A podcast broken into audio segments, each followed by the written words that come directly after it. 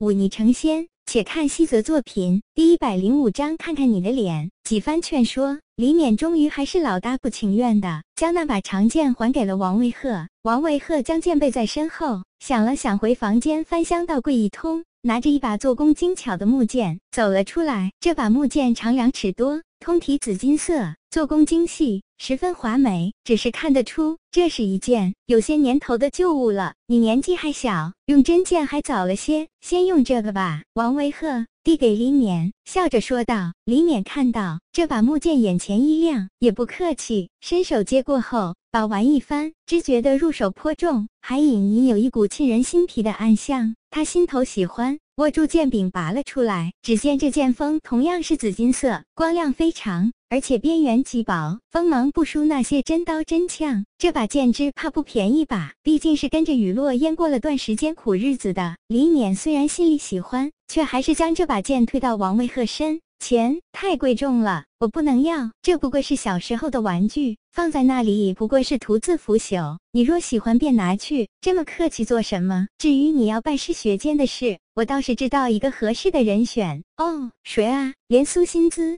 都来了兴致。这当剑宗上上下下的弟子，大多在十几岁，哪里有里面这么大的小娃娃？那些长老座下，谁没有百十个弟子？会收李勉这个一穷二白的可怜之人？没师叔，王维鹤哈哈一笑，那老家伙从来不收弟子，但一身剑术还是很高的。若李勉拜他为师，也好让他照顾李勉。这个苏心姿皱了皱好看的眉毛，说道：“只怕很难吧？交给我了，不是什么难事。”王维鹤哈哈一笑，趁着雨落烟和李勉在看那把木剑，偷偷拉了拉苏心姿的小手，只惹得他满脸羞红。我先下山了，晚些时候就回来。王维鹤收起脸上的嬉笑之色，看向李勉说道：“等我回来了，给你找一个厉害的师傅。”李勉重重点点头，一脸的认真。看着王维鹤下山，雨落烟开口问道：“你们说的梅师叔是谁？梅心长老？哦，你可能没听过，不过你总听过梅花三弄这个名字吧？哦，现在该叫四弄了。”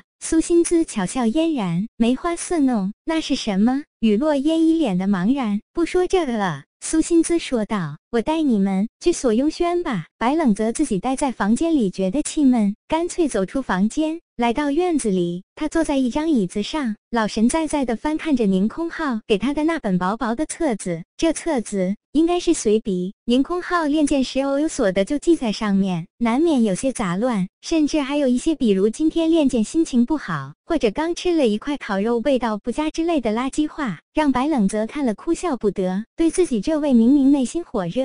却非要装出一副死人脸的师傅有了新的认识。当然，册子中大部分内容还是让白冷泽受益匪浅的，比如其中对于剑意的领悟，这是白冷泽从未涉及过的领域。看了之后，只觉得玄而又玄，但有着龙羽一剑斩杀大剑师吕天志在前。白冷泽对这剑意一说，那是不敢有丝毫的轻视。他正苦读领悟册子中的内容，兔子却突然示警。白冷泽抬起头，就看到两大一小三个人迎招这边走来。他赶忙将册子收起，拉下刚才因为不方便脱掉额头上的麻布，将半张脸挡住，然后深吸一口气，调整自己的状态，让自己看起来伤得更重些。躺在靠椅上假寐，白师兄。苏心姿轻轻叫道。白冷泽慢慢抬起头，看了他一眼，轻嗯了一声。白师兄，你伤得重不重？这是雨落烟和李勉，他们是来看望你的。苏心姿指了指身边的两个人。白冷泽慢慢撑起身子，